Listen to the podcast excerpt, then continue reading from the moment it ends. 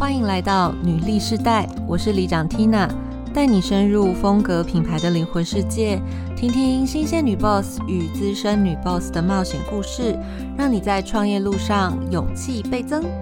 一起成为令人着迷的女力角色吧。Hello，欢迎收听女力世代女人创业老实说，我是里长 Tina。不知道各位李明有没有这种经验哦？就是最近真的很想吃高雄妈妈的红烧牛腩，可是却在台北出租小套房面没有压力锅，到底要怎么回味家乡味呢？或者是我前一阵子房间因为重新油漆的关系，所以那个油漆的味道两个礼拜都散不掉。然后我真的很怕有一天在自己在房间里面，然后就甲醛中毒晕倒了。然后马上就查了一下 Google，发现网民很推荐 Dyson 的空气清净机，竟然上网一查，那台空气清净机要两万块。可是我可能只要用一个礼拜，我的这个甲醛状况就解除了，这我真的花不下去。所以当你遇到以上这种情形的时候，你就需要认识今天的受访人，是全国第一个家电出租共享媒合平台。店店租的两位创办人 Judy 跟小米，欢迎。Hello，大家好，我是店店租的小米。大家好，我是电电租的 Judy，跟大家分享一下电电租呢，我们是台湾的第一个就是家电共享媒合平台。那简单来说呢，就是任何人都可以把自己家的家电放到平台上面来出租给需要的人。那有需要的人呢，包含是他想试用啊，或者是他需要但他不想买，可能他太贵，可能他太重，可能他太大，又或者是说呢，有一些是商用需求的，那还有一些呢，它只是一次性的需要，那都可以在电电租。平台上面找到他需要的家电，也就是说，所有的家电都是在大家的家里面，而不是店面租公司购买来出租给大家的。这一点非常重要哦，因为呢，很常有人打客服电话就说我要跟你们公司租那个 Switch，请问一下那个游戏片有什么？但殊不知不是我的 Switch，也不是我公司的，是。一般大众家里面的，所以你跟 A 店租公租的 Switch 跟 B 店租公租的 Switch 附的游戏片也不一样哦。要看对啊，像刚刚有我们有那个平台上的租客，然后就来询问说，哎，请问就是他就丢了两个连接，然后两个连接都是那个运动器材。然后就说这个还有吗？这样，然后我们就说哦，这个可能要私讯出租方，就是我们店租工这边。OK OK，所以大家应该有听得出来，就是店店租是一个共，就是家电出租的一个媒合平台。所以这些家电呢，都放在店租工的家里。所以如果你在这个平台上要租借的话，记得要询问一下店租工。是，任何人都可以是店租工，也可以是租客。其实我之前好像有问过 Judy 说，哎。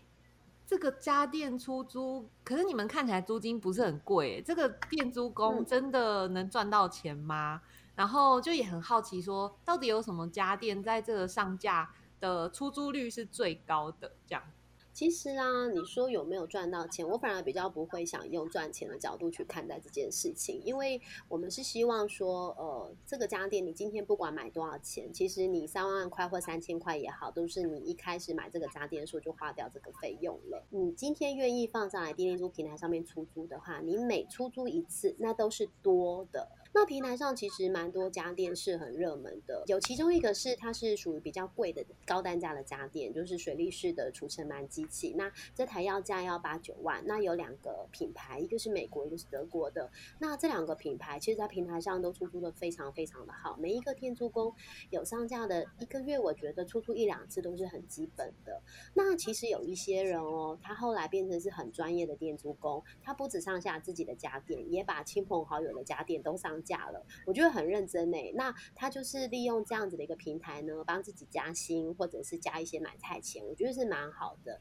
那你说有没有一些那个家电可能可以本金回收？确实是有的哦。像我自己本身好了，我真的在几年前买了一台移动式冷气，可是我非常的后悔，因为对我来讲，我觉得它不是很好用。可是我把它上架到电租平台这一段时间哦。每一年的夏天都会需要租用，因为夏天难免会遇到冷气坏掉的时候，要等师傅来修的空窗期会需要。那还有人在户外办活动，他可能放在帐篷里。像我这台移动式冷气，当时买一万块，但是我目前出租的这个呃租金的回收的话，已经远远超过一万块钱。诶，那我也想问问 Judy，就是其实我印象也大概认识电电租四五年的时间，然后那时候其实台湾的。共享概念才开始一阵子，包含那时候可能 Uber 在台湾还有非常多的计程车同业会抗议抗争，到二零一七年你们创业那一年，它还停业了。然后这两年其实跟着循环经济的议题起来，我也发现说，哎，家电出租这个概念其实跟循环经济也很符合。然后就想要问你们说，哎，他当时创立电电租是看见什么机会点，所以你们选择在二零一七年那时候开始这件事？其实我们当时就是也是蛮误打误撞的，就是进入家电出租的这个世界。然后那时候是因为我跟就是小米，我们都是财富方舟这边的那个会员嘛。那它是一个财商教育的公司。那其实我们呃当时只是报名了那个财务自由的实战班。那这实战班就有呃有一点像是工作坊的模式，然后大家就是一起在实战班想一些题目，怎么可以增加被动收入啊？然后大家就开始想。那对我跟小米来讲，我们自己是妈妈嘛，那比较多呃生活上接触到的都是可能家里的家电，所以那时候就有一个想法，就是说，哎，既然就是有包租公。这样的领域是不是会有家电这一块的电租工这样的领域？所以我们那时候其实没想到那么多，我们是觉得，哎，家电我们是不是可以用出租的方式？那因为当时我也很想要用另外一位就是创办人他的家的家电，因为他家他是一个家电控，然后我想用他们家的高档的吸尘器，所以我想说，哎，如果是我用跟他租的呢？那其实就是透过这些小小的一些想法。然后只是单纯我想要试用，还有就是之前已经有像包租公这样的形式存在，所以我们就想说，哎，那套用到家电上，这样不知道可不可以？其实这样的想法，我们那时候就是在工作坊，大家就是有一群志同道合的朋友，然后大家也认同这样的理念，也觉得这样很好，所以我们就开始跑流程，然后先在初步自己的社团先跑看看，如果用租用的流程，那他首先会是要先预约，价格要定在哪里？所以我们做了很多的问卷，可以接受的租金的范围，之后设定了一个分时段，然后收租金这一块。后来在这样的的这样过程当中，就发现，哎，市场上其实是有需求的，而且到了隔年的二零一七年的大扫除，过年大扫除的时候，哇，我们自己家里的家电其实是不够租的，就是我跟小米还有其他朋友，他们的吸尘器都已经被征招出去了。那那时候我们就会想说，哎，那还有没有其他朋友想要一起响应？所以后来呢，才会有电电租平台这样的产生。不然，其实我们一开始就是很简单的 Google 表单，然后大家上网，然后就是预约我们的家电，然后再到我们指定的地点去面交这样子。嗯，其实电电做的创办就是一个从工人智慧到人工智慧的过程。对，那时候只有 Google 表单，就地蛮常说，我们现在就是工人智慧版啊。那时候花很多时间，真的在媒合，就是说，哎，租客有需要，好，那我帮你联络租工，然后我们就帮三个人加在赖群组上面，然后我就会跟他们讲游戏规则，然后他们两个觉得 OK，然后双方约好时间跟面交的地点，然后他们就去做面交了，就这样一一个一个的家电的故事一直累积，累积到大概两三百个故事左右呢，我们就开始想说，哇，那真的市场上的需求其实还五花八门，蛮多的，所以我们就开。始就也有就是我们的 FB 粉丝的那个，呃，他们就来私讯说，哎，那他家有多一台除湿机，可不可以也放到我们这里让我们租？那我们就想说，哎，那如果转换成平台的话，会不会有更多人，呃，可以把自己的闲置家电，然后拿出来分享给有需要租用的人，这样。我想要问问小米，就是说，就是其实我觉得我认识的 Judy 跟小米都是非常正能量，包含你们的平台理念也很棒，就是包含可能提倡爱物惜物啊，要简单生活啊，打造善的循环，然后要人与人之间的信任等等的。但我觉得创业的过程里面总是充满了意外跟挑战，你们有没有遇过什么情况是就真的惊险万分，或者真的让团队整个一度低潮？就那时候，后来你们是怎么度过这件事情的？其实惊险一直都在。对它应该不止万分，但是呢，低潮的部分，嗯，其实因为也没有高潮啦。我觉得家电出租这个概念啊，可能在一般人的就是脑海里还没有这样的图像。就像二十年前雅虎开始做拍卖的时候，大家也很难想象说，哈，我怎么可能可以上网卖东西？以前刚开始在网络刷卡的时候，很多人就超害怕的，怎么可以把我的卡号在网络上面去就是呃 key in 这样子？所以其实我觉得它还是一个非常非常新。概念，即便在这一个共享经济都呃很为人所知的一个现在，还是很多人对于这个家电的共享是有一些疑问的。哦，我东西如果被弄坏了怎么办呢？然后如果说呃发生了什么事情啊，怎么去呃去解决等等的。但其实呢，平台都有很好的一个就是呃保护双方的机制，比方说我们有电子合约，我们有收押金的制度，那我们是鼓励大家面交。那当然现在疫情啊，我觉得双方可以有。更有创意的方式去缴交这个家电。那你说整个过程里面，我们其实坦白说，就是呃，Judy 一直扮演一个就是很带领整个团队的一个角色，就是任何问题到他面前，其实他都会说 OK 啊，没关系呀，那就怎么样怎么样。然后呃，我觉得。伙伴很重要，就是他一直带着我去经历很多很多的挑战。虽然我心里面 OS 就是“梦怎么又来了”，我是一个比较容易有黑暗面的人。对，就是在实际的情况，我觉得这个是很很真实的一个状态啦，心理状态不是说哦，我永远要维持一个正能量很高的能量，但是我心里就是有一些小声音跟黑暗面啊，这个是事实嘛。但我刚刚提的就是说，你的队友很重要啊，就是神队友跟猪队友，那真的是天堂跟你知道 的差别。所以其实呃，两个伙伴合得来，那在很多过程里面，我们两个人就是也是会去讨论，然后去沟通，看有什么样的方式可以去调整。那我们也会有遇到，就是真的觉得，哎，当下我们两个人的状态跟。能力可能还不足以去解决这样的问题。那像遇到这样的情况的时候，我们可能就会暂时先放下。我觉得放下也是一个很重要的，就是呃决定。有的时候你紧抓着不放，那反而不一定会有好的一个影响或结果。但如果说适时的把一些状态，就是让自己可以放下的话，我我们可以走三年的时间。有很多时候是我们一直在调整我们彼此的步调。嗯，这个是蛮重要的。对，即便我们现在还是在做一个身体健康的工作，对，因为目前其实呃使用的人是陆续有增加，然后很平稳缓慢的增加，对，所以希望听到这一集的李明们，大家赶快手刀加入电电租吧。在这，我想插播一下那个里长的租借经验，好了。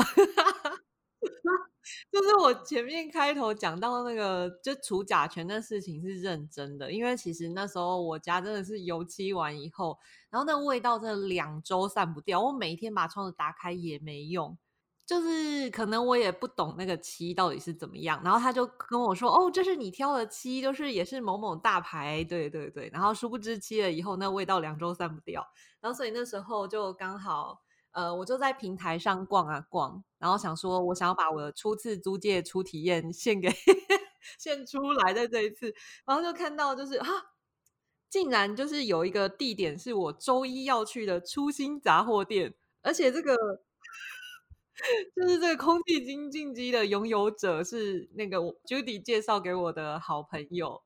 我就想说，哇，太好了，那这样我可以试试看。虽然那时候我跟 Jenny 也还不是很认识，然后我们就当场面交。然后面交的时候非常的有趣，因为就是租客要呃先付一笔押金嘛。那因为那一台空气清净机大概要两将近两万块，所以那时候呢，我连押金，然后就给他，就我租一整个完整的一周，就给他好像八千块吧。然后他就说这是一个就是过手的钱，之后还是要还我。拿到八千块现金的时候，感觉很好。对，然后这店租工就跟我分享说，哎，这台机器放他家里，确实它的使用频率并没有那么多。然后刚好就是，哎，我也觉得说这这个。这个店好像是我可以信任的，所以我就去现场跟他面交了这个家电。然后那一次的体验流程是还蛮顺畅，太棒了！谢谢李长，你真的是很身体力行的支持我们呢，掌声拍手。刚刚小米有提到说创业是到现在也四五年的时间嘛，然后我在认识 Judy 跟小米的这个过程里面呢，我觉得他们两个真的是超级欢乐的创业拍档。小米就是超嗨，然后 Judy 是一个非常温暖的人，就像刚刚分享一样，他是真的很会愿意支持其他人。然后我就觉得说，在这一路上最不容易的事情就是神队友。但除了我们自己创业伙伴之外，我知道你们两个加起来还有五个小孩，然后到底要怎么样可以？一边就是跟这五个小孩在一起，还可以一起开会，然后还可以让这个公司一起走四年，我觉得真的太威了。Judy 要不要说一下？就是像我们这几年这样子带着孩子一起经营店念书，其实这过程，呃，我觉得其实我我蛮常都是看到那个机会点啊。当然现现实的状况常常会有，比如说呃时间要怎么安排，然后我们要怎么去。就是安排小朋友时间，然后带着他们开会，他们常常又吵吵闹闹的，然后要怎么样去安顿他们？对我跟小米来讲，其实都一直在挑战跟练习，到现在都还是。所以其实我们现在他们比较大了，然后他们跟着开会，其实他们都还蛮乖，在旁边就是呃画画啊，或是呃看故事书啊，或是做他们想做的事情。他们也知道我们在开会。就会跟他们就是沟通，就是说我们在开会，请他们给我们就是一些时间，等我们结束之后，然后再去做他们就是想要我们跟他做的事情。所以其实这部分不断的一直跟他们讲，讲久了，其实他们也知道我们在开会，他们就比较不会是来干扰。当然有时候他们忍不住还是会来一直闹一下闹一下。那我们就会露出那个凶狠的眼神跟面容，跟他们讲事情的严重性，这样，然后他们其实自己就会摸摸鼻子，赶快去做自己的事情。这几年这样子下来，我觉得我们也是一一边 run，然后一边去尝试更多的可能性。像小孩的部分也是，然后你说神队友，我旁边的的确是神队友，他其实帮忙很多。当我在忙工作的事情的时候，他就会。来协助说小朋友来帮忙，然后包含就是家电要出租的时候，有时候面交就是老公也会跟着我一起去，或者有时候请他协助代为面交。我觉得这个部分是经过不断的沟通。那当然一开始其实他们比较难理解，就是我们投入这么多时间在这里出租家电，虽然会有一些零用钱啊，补贴一些外快啊，但是他们觉得，哎，我们其实。投入了很多时间在这边。我刚刚有提到，我其实看到机会点，呃，我觉得在家电共享这一块是一个多赢的局面。我自己觉得啊，就是在共享经济或循环经济的这一块，其实不管是任何的东西，然后我们是以家电为主轴嘛。那家里的家电真的有时候真的就是生灰尘而已。那有时候就是呃，我只是暂时想要用，那我不一定真的要拥有它。所以使用权代替拥有权是我一直觉得我很想要去推动的事情。同平台的核心一样，就是希望大家能够呃少用的家电可以以租代买，那常用的家电试用后买，用这样的想法去减少一些冲动购买，增加更多的资源的流通，尤其是很多闲置资源其实是可以被流通的。所以我觉得我有一个这个呃点，然后去。带领我一直要往这个方向去，所以我就会把小孩啊，然后或是队友啊这一块的部分，我其实就会想尽办法，把它安顿好，然后做当下最好安排。我相信小米也是，就是我们其实目标是一致的，然后我们就会尽可能的把这件事情就是推动完成。那当然，孩子会吵会闹，那都很正常啊。我自己也会吵会闹啊，所以我就觉得那就是我们沟通到一个最 OK 的模式，然后进行。呃，目前可以这样子坚持走四年，对，其实就是一步一步。然后我觉得心理上面的一直在成长啦。其实对于呃我们一起就是共同创业的几个伙伴，然后其实大家不断的在。就是面对，然后放下，然后再面对，然后再放下，然后其实一直不不断在锻炼自己的心心理层面，还有就是面对这些挑战。那其实我呃在就是书里面我有分享说，其实我们就是挑战挑战久了，其实就是习惯了。刚刚我很好奇耶，因为刚刚那个小米有提到放下，然后朱莉也提到放下，所以你们到底放下的是什么东西？可以举个例让我们 知道吗？怎么是不不断的面对又放下，不断的面对又放下？嗯，就比方像我们之前曾经有过想要申请政府类似补助贷款这样，其实我们当时就是诶蛮努力的去把一些提案的部分已经写写一阵子了，但我们准备要去提交的时候，那我们另外一个创办人他其实是思考我们的状况，因为我跟朱迪我们还是有一部分的时间是在小孩身上。那那时候其实他会觉得，如果我们去申请这一个就是贷款的话，对我们来讲，就是他后续可能会需要呃每个月或者是每隔两个月会需要一些回报啊等等的，呃变成工作上面的 loading，会除了店念租以外的工作还要多做这样子的一个事情。那其实我们已经快完成了，就是临门一脚，但我们最后是没有去拿这个这个贷款的。我们当下其实也不会觉得说哦这样好可惜或什么的，因为其实我觉得创业是这样，就是你有多少钱你就做多少事。那当然不是说呃遇到了就是资金的问题，那不去不去处理它或什么。但是我是觉得还是有可以有更有创意的方式，对。但是是我们彼此都可以去接受的方式，对。所以那时候其实我们就没有往这一块去，那我们还是以我们既有的资金在维运地念租，就是现在的情况是这样子。然后我我其实也很好奇，耶，就是说，比如说这四年呐，外在的社会环境也发生了很多变化，比如说可能尤其像今年环保意识真的超级抬头。就是跟过往比起来，就呃，我很明显的感受到环保这个议题，它已经变成一个非常大众化的一个题目了。所以我也很想知道，在这四年的过程里面，就是你们看见的店租工或租客有没有发生什么变化，然后以至于说，可能它影响到你们目前的发展节奏，或者是你们有下一步的规划。店店租平台其实是一个蛮特别的平台。怎么说它很特别呢？就是其实我们后来在观察我们的这个会员成长的数据，其实我们的会员啊，我们不管呃有做任何广告或是没有做任何广告，我们一直在做实验，就是我们有下广告跟没下广告的时候，我们的那个呃平台会员都会自然增长。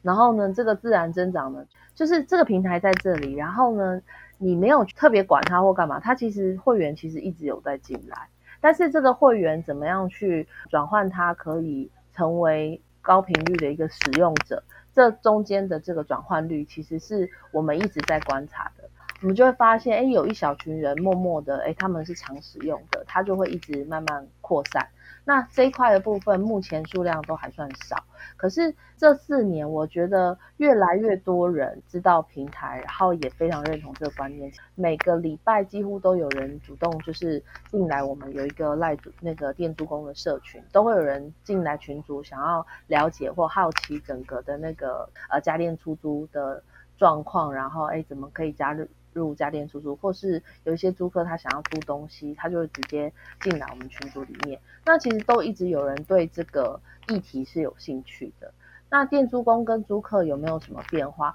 我是发现这四年越来越多，可能企业的厂商他们自己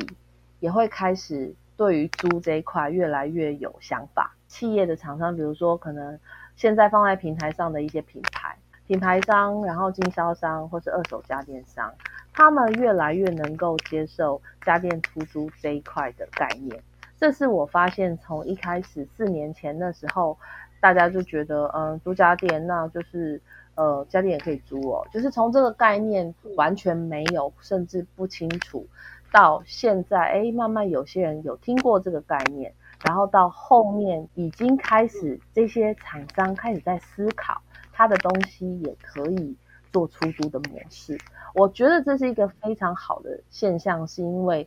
呃，如果更多人来参与这个出租，能够用租代替购买这样的一个产品服务化的模式的话，我觉得这个这四年的努力推广下，我觉得我们还是蛮有成绩的，因为我们周围的那些呃厂商，他们其实一直在思考说他们的下一步。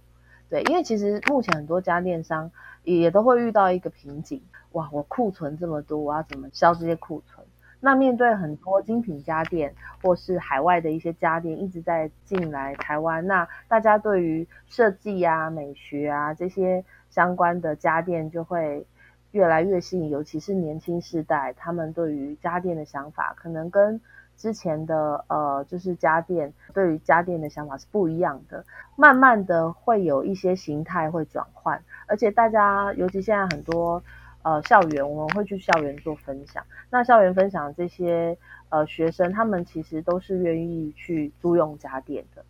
那这一块其实是会越来越多人有更多的消费习惯，是透过出租或是呃租家电这个部分。那也越来越多的厂商加入我们的行列，包括像。其实我们每一年都有一些厂商想要一起合作，像是有那个呃做健身器材的厂商，对，那他们就想要哎透过电租，所以其实平台上也蛮多的，就是呃企业厂商啊，然后或是二手家电商会把他们自己的家电，就是自己在销售的家电，哎放上来租。对，那对他们而言就是多一个曝光，对我们而言就是增加平台的家电的多元化跟丰富的程度。所以我观察到的变化会是这样子。那我们的下一步呢？我是觉得除了跟这些厂商密切做一些合作跟配合的部分，我们还有像是包括我刚刚讲常买的家电试用后买，在试用市场这一块会多多做一些规划，还有长期租赁的这个部分。那其实店面租就是。我们其实有一个想法，就是希望说，呃，像里长一样，直接呢有东西呢找里长租就好了，各里的里长。那里长有这些家电的话，我们就直接找社区的里长租，或是社区的服务中心去租家电。那然后用这样的模式进行社区化，因为其实目前租客会租家电啊，很多都是在他附近家里。社区有的家电，然后哎，他会觉得我想用看看，那我直接呃走一两个街，或是可能就在隔壁巷，我就可以去跟店租工拿到家电回来试用。我觉得这样的方式回归到社区，还是我们未来的一个就是前进的方向。理解。哎，如果是这样的话，就是你们现在有发现有什么样的社区可能已经会是你们推动的第一步了吗？这社区是已经有发生这个点了吗？嗯，像之前我们有在那个新店的一个社区，然后那时候他们有办一个市集，然后其实我们在那个市集里面去做推广，其实市集里面来参与的都是社区居民嘛，然后他们都蛮认同这样的方式。我觉得现在有些社区的刚好接触到是比较多年长的，那年长他们对于使用就是出租家电的平台这部分，可能就没有那么的没有那么的顺手。对，然后所以他们就可能会有年轻人去做这样的处理。那这是之前有透过市集，然后去分享这样的观念。呃，我们之前也有合作，就是刚就是 Tina 去租的初心杂货店这边，那这边也是透过社区的模式去做在地化的一个出租的经营。另外还有在台北市也有跟洗衣店连锁洗衣店这边做合作，因为洗衣店都有他们的会员嘛，那他会做一些社区的，就是会员推播，然后出租家电这边的服务，也都有在一些连锁洗衣店做合作的部分。目前是这样。我补充一个，就是，我们之前在创业场子上也有认识一群年轻人，他们创办了一个叫窝福的公司。那这公司他们是物业管理的小帮手。那他们有一个 App 是可以来协助这个社区，就是比方一些包裹啊，或者是一些公告的一个提醒。那他们其实是希望说，这个 App 除了这个收包裹这些呃功能以外呢，还可以给住户其他的一些。嗯，可能运用那他们有办过住户的一些跳蚤市场的活动，他们就发现，哎，其实蛮多住户他们也会把一些家电拿出来做跳蚤市场买卖。那他就觉得说，可以把地面租这个平台概念导到窝福的 App 里面去，提供给他们服务的这一些社区的住家们，就是让他们知道这样子的一个平台。那我们之前确实有店租公司透过这个 App 里面认识店面租，然后当然他可能在 App 上没有很清楚，然后他就在讯息在询问我们更。很仔细这样子。所以其实我们最终还是希望，就跟你家附近的这个店租工或者是租客。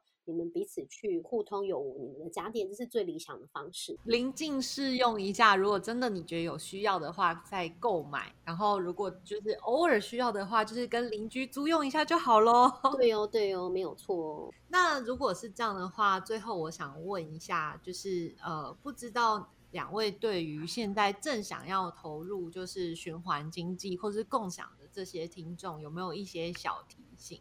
其实哦，我觉得应该这样说，就是循环经济这个题目呢，坦白说，我们我自己是开始经营电念珠之后，我才认识它的。电念珠其实，在循环经济里面，我们只是其中一个区块，叫共享经济。目前做到的部分，其实还不到循环的程度。那其实循环算是一个蛮大的题目。像我们前阵子，呃，有听一个叫希邦的，就是呃。其中一位创办人，他们分享，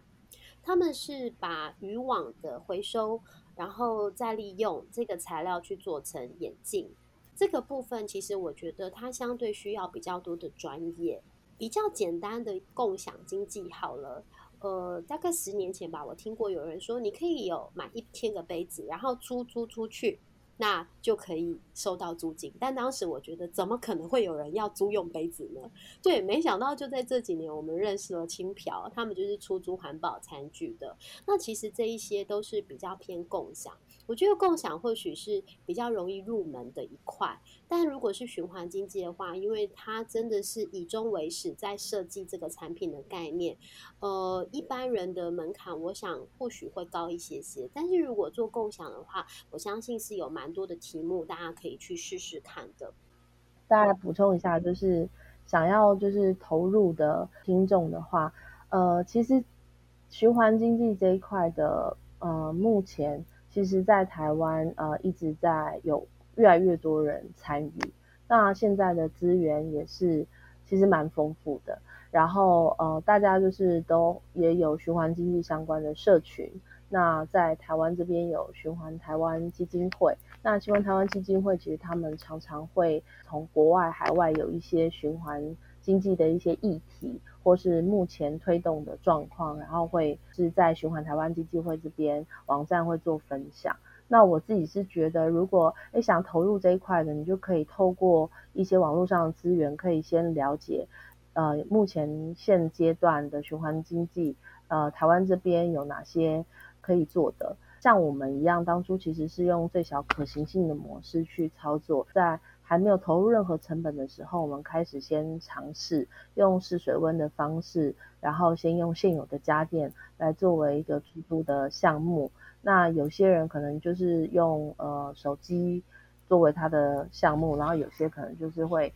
用其他的东西来作为出租，像衣服也有人做循环，就是做循环经济这一块的出租。那你可以找各种，我觉得其实。方向非常的多，只是说大家可以用实验性质的，可以小规模的先试试看，因为毕竟投入循环经济这一块或是共享经济这一块，其实都先是需要呃，就是这是需要给出很多的信任，然后是需要有一些想法跟愿景，然后推动自己往前，那再去，因为毕竟它的商业模式可能很多都还没有很清楚跟明确。那如果想要投入的朋友，可能先收集更多的资讯，然后做小规模的尝试，会比较建议这样子。谢谢 Judy 很中肯的建议，因为确实最近因为环保理念的这个抬头啊，我觉得会有很多年轻朋友可能会有这方面想要创业 idea。确实，我们还是可以从一个。呃，身边既有的资源开始做一些小小的实验，然后确定一下这个理念是不是呃能够被推动。因为可能它毕竟可能不是一个直接生活的民生必需品，它是更增加了一些理念的部分。它是去呃需要经过一些测试的，去了解你的理念在现在呃对于大部分的群众来说是不是能够很呃简单的就能够收到你的想要传递的讯息。那最后这个时间点呢，我想请呃电电租可以来工商服务一下。如果我就是家里有家电要出租，我要怎么找到你们呐？就是在 Google 上面，就是直接搜寻电电租，基本上呢你也找不到别人，就只找到我们，或者是其实什么租家电啦、租吸尘器啦、家电共享，因为目前其实台湾呃。B to C 有人做，但是 C to C 的话，目前全台湾只有丁年组在做。就是说，大家其实，在平台上面都可以看到蛮完整的一个资讯。呃，重点还是上架啦，就是说，大家可以真的把自己家的闲置家电，然后放到平台上面来。那其实有些时候，有些店租工会觉得说啊，我怎么放了一段时间啊，还没有人租用？可是你要想，你放上去，其实它嗯只花你一点点时间，但是一旦出租了，这些小钱累积起来，其实也是。一笔我觉得还蛮不错的，就是可以运用的一个资金啦。对，那或者是你可以想说，哎，帮自己加个年终奖金啊，等等的。对，大概是这样子。所以大家记得上网去搜寻点点租。嗯，对，我觉得点点租啊，我之前自己也有上去登录嘛，就我说我有做租用。那其实他，我觉得他们的那个整个。呃，系统的流程是非常非常顺畅的。谢谢两位今天到访，然后各位听众，如果喜欢我们的节目，就记得要追踪订阅。那如果你喜欢今天两位受访人电电租家电出租共享媒合平台的话，也请帮我们留下五星好评。那你的鼓励就是我们的最大动力。也请推荐给你身边的好朋友，让我们一起在空中相遇，分享女性在创业路上所经历的酸甜苦辣，让你搞懂比努力更重要的。真能力，一起梦想变现，记得追踪订阅我们哦，拜拜，拜拜。